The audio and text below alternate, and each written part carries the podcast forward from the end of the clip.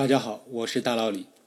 最近的热点话题当然是这个新型冠状病毒的疫情，各种各样的数据铺天盖地而来，真的假的、半真不假的消息五花八门，应接不暇。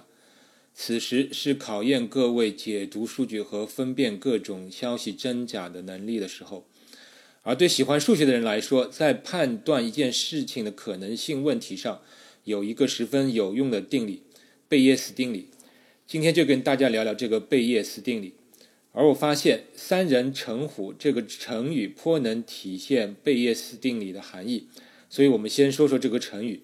“三人成虎”这个成语的出处是在《战国策》和《韩非子》，它是这样一个故事：战国时期，魏国大臣庞聪陪同太子前往赵国做人质，临出发前，他对魏王说。如今有一个人说街市上出现了老虎，大王相信吗？魏王回答：“我不相信。”庞聪又问道：“如果有两个人说街上出现了老虎，大王相信吗？”魏王说：“我会有些怀疑。”庞聪接着说：“如果又出现了第三个人说街上有老虎，大王相信吗？”魏王回答：“我当然会相信。”庞聪说：“很明显，街市上根本不会出现老虎。”可是经过三个人的传播，街市上好像就真的有了老虎。而今赵国都城邯郸和魏国都城大梁的距离，要比王宫离街市的距离远很多。对我有非议的人又不止三个，还望大王可以明察秋毫啊！果然，庞聪刚陪着太子离开，就有人在魏王面前诬陷他。刚开始时，魏王还会为庞聪辩解，诬陷的人多了，魏王竟然信以为真。当庞聪和太子回国后，魏王就再也没有召见过他。这个成语其实就是说，谣言、谗言说的人多了，就会让人去相信。当你听到有三个人说街上有老虎时，不知道你是否会相信他们的话？让我们就用数学中的条件概率和贝叶斯定理去分析一下这个故事。所谓条件概率，即一个事件发生时另一个事件发生的概率。生活中我们会发现，一些事件的发生往往会伴随另一件事件的更高或者更低概率的发生。这种情况就叫事件的相关性。相关性有正相关和负相关。概率论里还有定量分析相关性的参数，叫相关系数，取值范围从负一到正一。相关系数为负一。及彻底的负相关，就是当一件事情发生时，另一件事情必然不发生；而相关系数为正一，即为彻底的正相关，即当一件事情发生时，另一件事情必然发生。相关系数为零，则表明两件事情无关，一件事情的发生完全不影响另一件事情发生的概率。但是要注意，相关性不代表因果性，哪怕两个事件的相关系数为一，但这是题外话，今天不展开了。以上算是简单复习了一下相关事件和条件概率的一些概念，而贝叶斯定理其实是解决了当已知 A 事件发生时，B 事件发生的概率如何计算 B 事件发生时 A 事件发生的概率。前提是我们知道 A、B 两个事件本身作为独立事件发生的概率。听上去有点抽象，让我们来举个例子，比如。中国在一九八零年代到一九九零年代实施了计划生育政策，在八零和九零后中，独生子女的比例特别高。以下我杜撰一些数据：假设全体中国人中间没有兄弟姐妹的独生子女人口比例是百分之三十，但是八零和九零后出生的人中间是独生子女的比例达到百分之八十。这个百分之八十就是当一个人是八零九零后出生的情况下，其为独生子女的条件概率。这里这个条件就是此人为八零九零后出生。我把条件概率的这个条件称为条件事件，而最终所求概率的事件称为主体事件。而有时我们也会想要把条件事件和主体事件交换，考虑其概率，比如。已知一个人是独生子女时，他是八零或九零后的概率有多大？这种换位思考在很多实际问题中是很有用的。如果条件概率中条件和主体事件交换所得概率不变，那它就没有什么意思了。但实际上交换后的概率结果在多数情况下是会改变的。贝叶斯定理就给出了这样一个计算公式，前提是我们得知道条件事件和主体事件作为独立事件发生时的概率。我把贝叶斯定理的公式放在节目介绍中了，具体推导过程也很简单，各位可以自行上网查阅。我们就直接代入数字算算之前的那个问题：当已知一个人是独生子女时，他是八零或九零后的概率有多大？根据贝叶斯定理，这个概率会等于当一个人是八零或九零后时，其为独生子女的概率，去乘以。一个人是八零或九零后的概率，再去除以一个人是独生子女的概率。之前已假定一个人是八零或九零后时，其为独生子女的概率为百分之八十，独生子女的总体的人口比占比为百分之三十。此处我们还需要知道一个人是八零或九零后的概率，我假定它是百分之二十。那么代入公式，我们得到。零点八去乘以零点二，再除以零点三，约等于百分之五十三，即超过一半。这个结果相当有意思，它与我们的直觉是相符的。即一个人是独生子女的话，我们会潜在的认为这个人是八零或九零后的概率会上升。那让我们再用贝叶斯定理分析一下“三人成虎”这个成语，看看“三人成虎”到底有没有道理。那么，根据贝叶斯定理，我们需要先确定这样三个概率：第一，某天街上有老虎时，有人跟你说街上有老虎时的概率。因为街上有老虎非常罕见，所以我估计大家都会奔走相告。那么这个概率应该是非常高的，我就算它零点九。第二，某天街上出现老虎的概率，即使在古代，这也是非常非常罕见的吧？我就算它万分之一。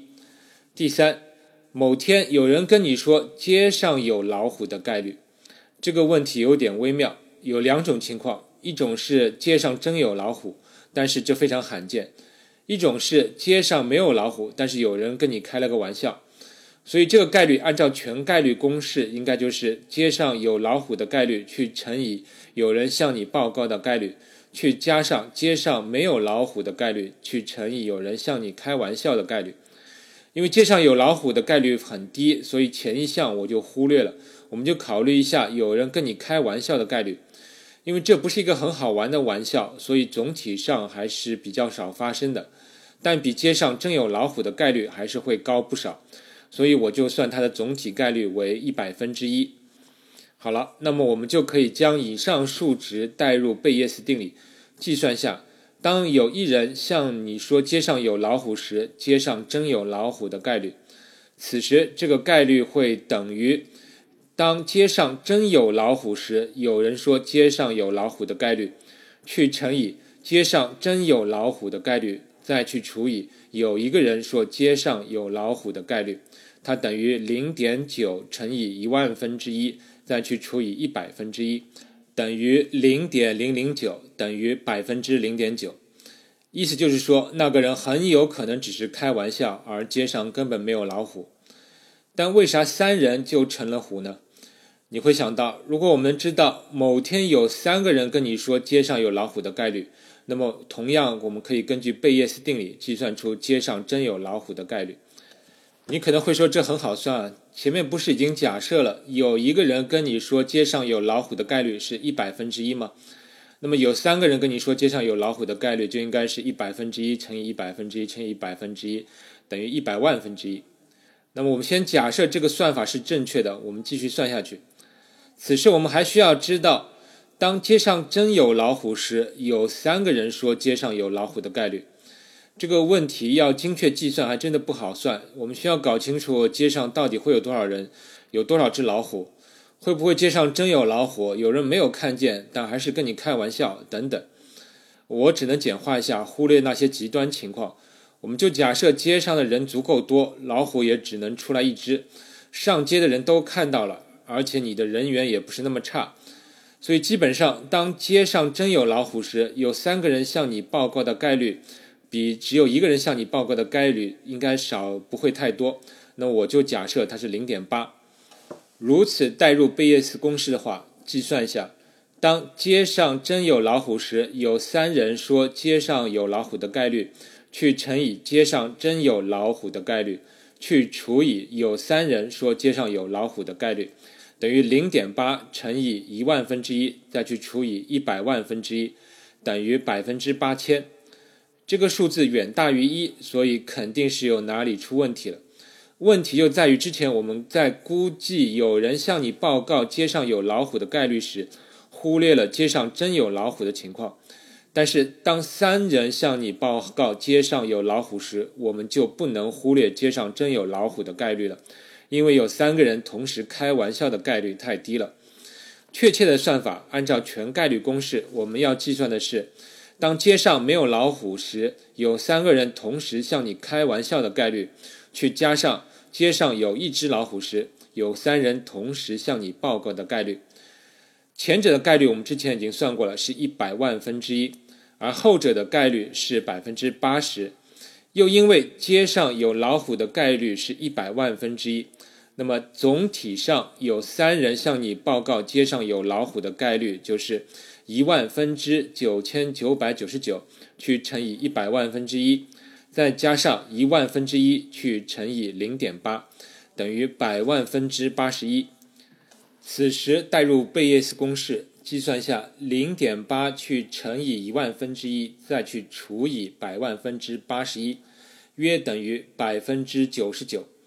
哇！贝叶斯公式完美诠释了“三人成虎”这个典故的含义。我们可以从公式中来稍微分析一下，为什么三人成虎就会导致街上真有老虎的概率这么大，而一人就成不了虎。首先，这个概率是与街上有老虎的概率成正比的，这是比较好理解。其次，它与街上真有老虎时，有人向你报告有老虎的概率成正比。这个概率越高，说明有老虎与有人向你报告这两个事件有更大的正相关。最后最关键的一点是，它与有三人向你报告有老虎的事件的概率成反比，也就是当有三人向你报告有老虎的情况越不会发生，则当其发生时，表示街上真有老虎的可能性越大。换句话说，如果一个事件可以成为另一个事件的证据，则当这个证据越为罕见，则说明这个证据是越为有效。另一个事件的发生的可能性越为真实，正是因为有三个人同时与你开玩笑说街上有老虎的可能性太低了，所以只可能说明街上真的是有老虎。如果是三个人在微博上说街上有老虎，我肯定还是不信的，因为微博上这类情形太常见了，每天都有形形色色的奇闻异事，不稀奇。所以微博上三人成不了虎，也许需要三千个人。但是有三个互不相识的人当面向你说街上有老虎，那就可行多了。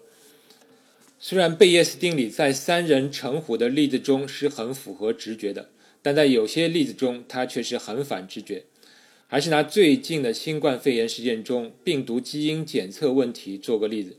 现在我们诊断一个人是否患有新冠肺炎的最直接证据就是做基因检测。现在假设某种基因检测试剂其准确率达到百分之九十，意思是如果你感染了新冠病毒，那么这种试剂的检测结果有百分之九十的概率为阳性，另有百分之十会得到阴性的结果，术语叫假阴性。除此外，如果这种试剂对健康者的检测准确率也是百分之九十，即如果你没有感染新冠病毒，这种试剂的检测结果。有百分之九十的概率为阴性，有百分之十的概率出错，结果为阳性，称为假阳性。现在的问题是，如果当你的检测结果为阳性，你真的感染新冠病毒的概率是多少？你的第一感是这个试剂的准确率相当好。如果我是阳性，那么我基本上就肯定被感染了。先别急，我们还是按照贝叶斯公式算一算，按照公式。当检测结果为阳性时，你真的感染病毒的概率等于当你真感染病毒时检测结果为阳性的概率，去乘以一个人感染病毒的概率，再除以检测结果为阳性的概率。这里我们发现需要估算两个概率，一个是一般人群中感染病毒的概率，这个数据在不同地方差别很大。我们就以疫情最为严重的武汉为例。武汉封城后，一般认为有八百万人留在了城中，而目前总的病例数又逼近了八万，那我就估算武汉的感染病例的概率是百分之一。另一个概率是检查结果为阳性的概率，这里包含真阳性和假阳性两种情况。同样按照全概率公式，这个结果应该是百分之一的真感染去乘以百分之九十的准确率。去加上百分之九十九的未感染，去乘以百分之十的错误率，等于百分之十点八。那么我们再代入到贝叶斯公式，得到当检测结果为阳性时，真感染病毒的概率等于当真感染病毒时检测结果为阳性的概率，去乘以一个人感染病毒的概率，再去除以检测结果为阳性的概率。等于零点九乘以零点零一，再去除以零点一零八，等于百分之八点三。也就是说，当我的检测结果为阳性时，我有百分之九十多的几率是假阳性。这是不是非常反直觉？其实你能从计算过程中看出，这个反直觉的要点就在于我们假设这个病毒的一般感染率是百分之一，这其实仍然是一个比较小的数值。以至于检测结果为阳性时，这个证据并不能很好的证明感染这件事实，所以我们经常需要反复来检测，确认是否真的感染。你可以计算一下，如果三次检测都是阳性的结果后，你真的感染病毒的概率是多少？当然，现实中因为疑似病例中的一般感染率很高，可能有百分之八十九十，此时假阳性的概率就大大的降低了。你也可以算算这种情况下假阳性在疑似病例中的概率。最后还可以做个有意思的计算，还是基于以上的数据。当一个人的检测结果是阴性时，其假阴性的概率是多少？也就是漏检的概率是多少？这个计算的结果就是零点一乘以零点零一，再去除以零点八九二，等于百分之零点一。看到结果，你大概也可以长出一口气。原来阴性的结果还是非常可信的。以上跟大家简单聊了下贝叶斯定理，其内容其实是很好记的。即如果两个事件有关联，那么考虑以下四个概率：这两个事件作为独立事件的概率和这两个事件互为对方前提下的条件概率。当知道这四个概率中的三个概率值时，我们就可以计算出另一个。贝叶斯定理可以用来解释生活中的许多现象，比如三人成虎，但它有时也可以产生很多反直觉的结果。当你遇到生活中一些有关联的事件时，不妨用贝叶斯定理去分析一下，看看其结果是否符合你的直觉，也许会有有意思的发现。让我们下期再见。科学声音。